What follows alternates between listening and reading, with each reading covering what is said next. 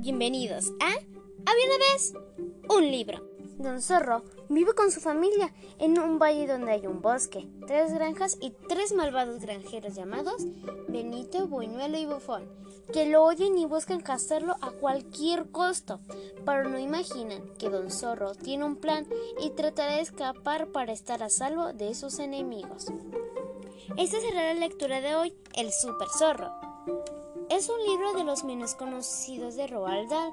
Sin embargo, cuenta con una gran trama que mantiene al lector muy entretenido e intrigado durante el desarrollo de la historia. ¿Podrán los granjeros dar caza al zorro o éste logrará escapar con su familia?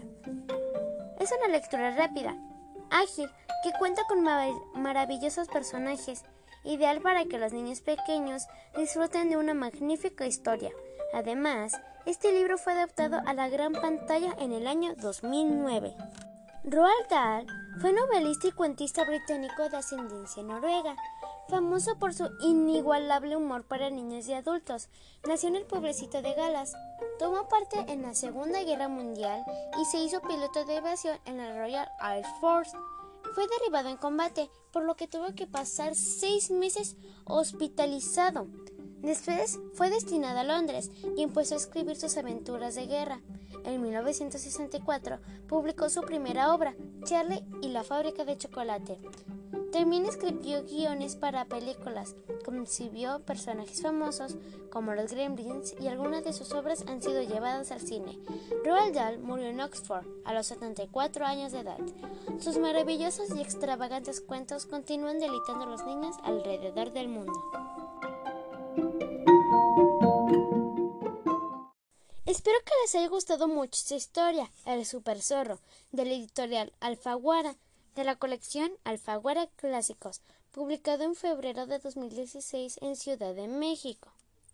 Oigan, como ayer fue el día del libro, espero que el libro que liberaré esta semana se lo, se lo ganen para conmemorarlo. Responde la siguiente pregunta y, si eres el primero en responder correctamente, llegará hasta la puerta de tu casa el libro que liberaré esta semana. Menciona un libro de Roald Dahl que se haya hecho película. Puedes mandar tu respuesta vía WhatsApp al 844-348-9057 o bien al correo onai g6 outlook.com. Mucha suerte. Yo soy Anaí y esto es Había una vez un libro. Empecemos. En un valle existían tres granjas y allí tres granjeros bastante feos, llamados Benito, Buñuelo y Bufón. Bufón era gordo y criaba pollos. Buñuelo era tripón y bajito, se dedicaba a criar patos. Tenía un genio malogrado. Benito era alto y muy flaquito, criaba pavos y cultivaba manzanas. Era el más listo de los tres. Encima del valle había un bosque Allí vivía don Zorro, dentro de un árbol que era su madriguera. Vivía con doña Zorra y sus cuatro crías. Don Zorro se internaba en la granja de los granjeros para hurtar el animal que se le antojaba comer a su familia. Los granjeros se enteraron de los trastados de don Zorro y planearon atraparlo o matarlo de un balazo. Pero don Zorro era demasiado listo y no se dejaba atrapar. Hicieron un primer intento y fallaron. Los seis estaban furiosos. Planificaron acorralarlo a la entrada de su madriguera que conocía muy bien Benito. Don Zorro salió de la madriguera en busca de patos para complacer el apetito de su esposa. Lo que no sabía Don Zorro es que los tres granjeros le esperaban afuera listos cada uno con una escopeta cargada de cartuchos. Don Zorro no percibió el olor de los granjeros, pues el viento no estaba a su favor. De pronto sintió que algo se movía. Luego vio un brillo y dedujo que era una escopeta. Cierto. Intempestivamente una ráfaga de balazos estalló a su alrededor, hiriéndole la cola. Los granjeros maldijeron de no haberle dado y se propusieron cavar la madriguera con palas hasta encontrar al zorro y a toda su familia. En la madriguera, doña Sora curraba la cola de su marido, quien se quejaba de que sería el único zorro sin rabo y que nunca más le crecería. De improviso, un fuerte ruido se dejó oír por encima de la madriguera. El sonido aumentaba y se acercaba. Eran las palas de los granjeros que cavaban para atraparlos. Matarán a nuestros hijos. ¿Qué podemos hacer? se alarmaba doña Zorra. Eso nunca. exclamó Zorro. El ruido de las palabras era cada vez más fuerte. Los zorritos se despertaban y la mamá zorra solo antinaba a abrazarlos, sollozando. A don Zorro se le ocurrió una gran idea. Toda la familia se puso a cavar en sentido contrario a las palas y se internaron profundamente, donde los granjeros no pudieron alcanzarlos. Después de una hora, don Zorro y su familia estaban libres de peligro. Los granjeros seguían cavando hasta el amanecer y no conseguían ningún resultado favorable. Comenzaron a discutir la mala idea de cavar. Increpaban a Benito el haber sugerido una idea tan estúpida. A lo que Benito contestó que no se desmayaría hasta tener la piel del zorro a su azotea. Se le ocurrió otra gran idea, utilizar tractores para cavar más profundo y con más rapidez. Dejaron a Bufón con escopeta en mano, cuidando que no escape el zorro. Se fueron a buscar las máquinas, con las cuales llegaron al poco rato, y comenzaron a cavar comiéndose la tierra a grandes bocados. La familia del zorro, que descansaba tranquila, fueron turbados por el espantoso sonido que producían los tractores, que al verlos quedaron horrorizados. Así empezó la carrera, Desesperado de los zorros por librarse de las enormes dientes de las máquinas, después de una hora las máquinas habían comido un gran trozo de la colina. ¡Deprisa, deprisa! ¡No paréis! gritaba doña Zorra. Deprisa, deprisa. Ya los tenemos. gritaba Bufón. Al mediodía la carrera continuaba. No se rendían. La colina casi había desaparecido. Prepárate, zorrete. De esta no te escapas, gritaban los granjeros. Los tres granjeros se habían vuelto locos. El hoyo que habían cavado parecía el cráter de un volcán.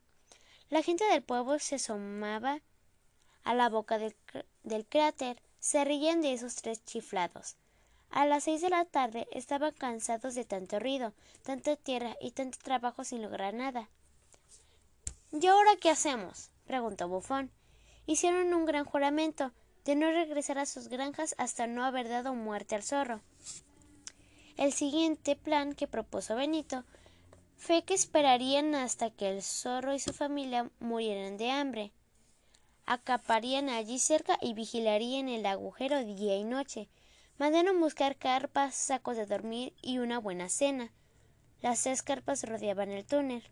Bufón provocó a los zorros acercando pollo frito a la boca del túnel, uno de los cerritos, muerto de hambre, quiso subir a robarle el pollo al granjero, a lo que el zorro dijo que eso es lo que quieren los granjeros, que subamos para matarnos. Solo quedaba esperar. Al caer la noche, Benito y Buñuelo encendieron las luces de los tractores e hicieron vigilia por turnos. Pero ¿qué pasaría si los zorros cavan el túnel hasta el otro lado de la colina? Y huyen, inquirió Benito. Tienes razón, dijeron los otros dos. Entonces hicieron un plan. Convocarían a sus trabajadores, casi un total de ciento ocho hombres, y rodearon la colina para evitar que el zorro huya. Pasaron tres días y tres noches, y todo continuaba igual. Ni don Zorro ni los granjeros se daban por vencidos. Los granjeros sospechaban que la familia Zorro estaba en las últimas, y en efecto era así. Los pequeños zorritos clamaban por agua y por comida.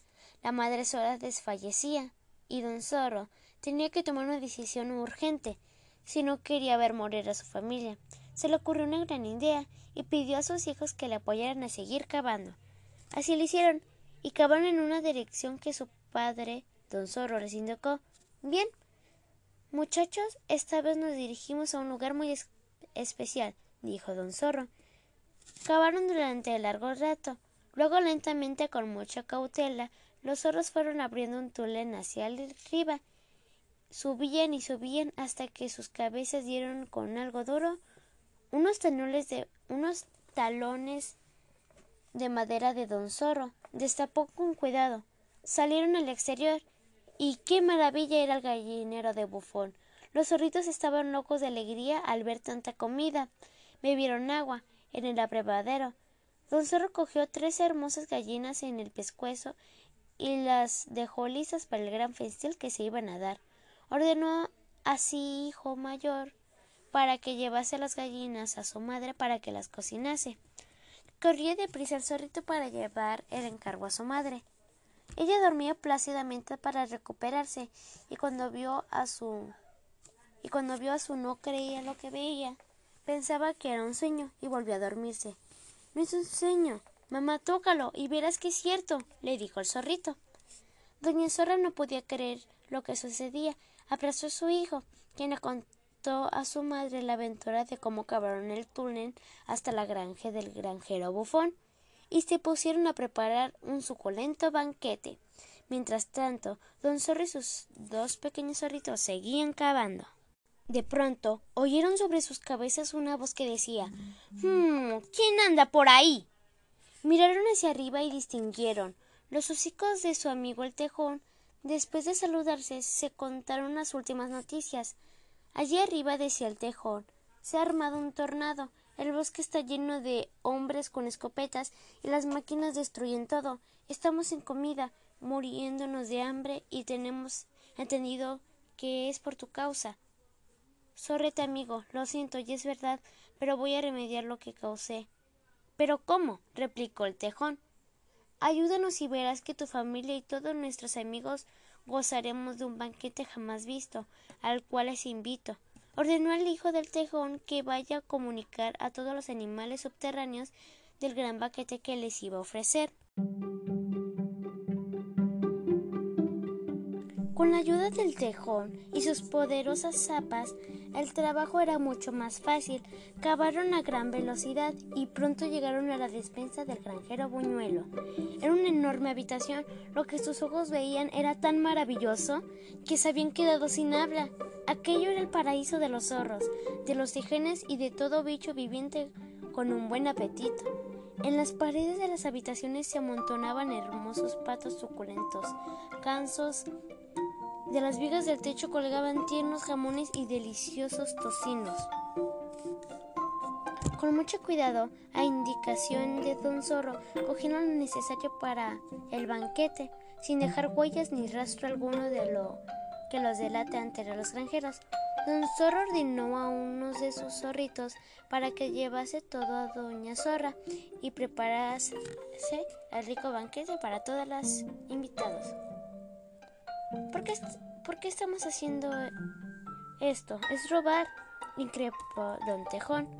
Don Zorro explicó a su amigo. Mi buen amigo, ¿te das cuenta de lo que dices? Tus hijos están muriendo de hambre y no piensas ayudarles. ¿Te das cuenta que los granjeros nos quieren matar? Nosotros, en cambio, no queremos matarlos a ellos. Solo cogemos un poco de la comida que a ellos les sobra para salvar a nuestras familias. Don Tejón quedó más tranquilo y siguió ayudando a su amigo Don Zorro. Llegaron a un lugar donde se toparon con una tapia. Don Zorro le dijo que era la habitación del granjero Benito.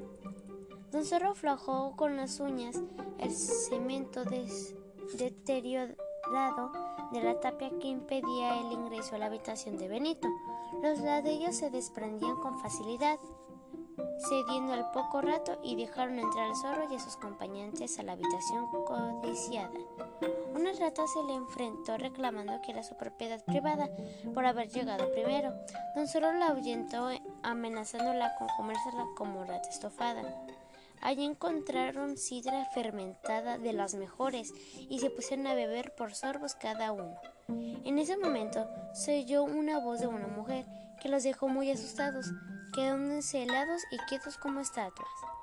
Era la criada quien bajó la habitación. Don Zorro y sus acompañantes tuvieron que esconderse detrás de las garrafas de sidra inmediatamente para no ser descubiertos. La mujer se acercó al armario tan cerca que podía oír su respiración. Señora Benita, gritó la criada. ¿Cuántas garrafas le subo esta vez? Sube dos o tres, le contestó desde arriba su ama. Estuvo a punto de descubrir a nuestros amigos, quienes le salvaron por un pueblo a ser descubiertos. La criada subió llevando las garrafas de sidra, pero regresaría con veneno para matar ratas, pues decía que el lugar apestaba demasiado. Don Zorro ordenó que rápidamente cada uno cogiera una garrafa de sidra y fueran y se fueran, no sin antes cerrar con mucho cuidado la tapia.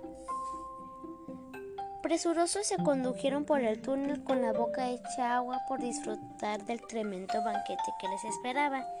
Después de un largo trayecto, llegaron alrededor de una mesa. Se habían congregado hasta 29 animales y Doña Zora y tres zorritos, Doña Tejona y tres tejoncitos, Don Topo, su señora y cuatro topitos, Don Conejo, señora y cinco conejitos, doña comadreja, su esposo y seis comadrejitas.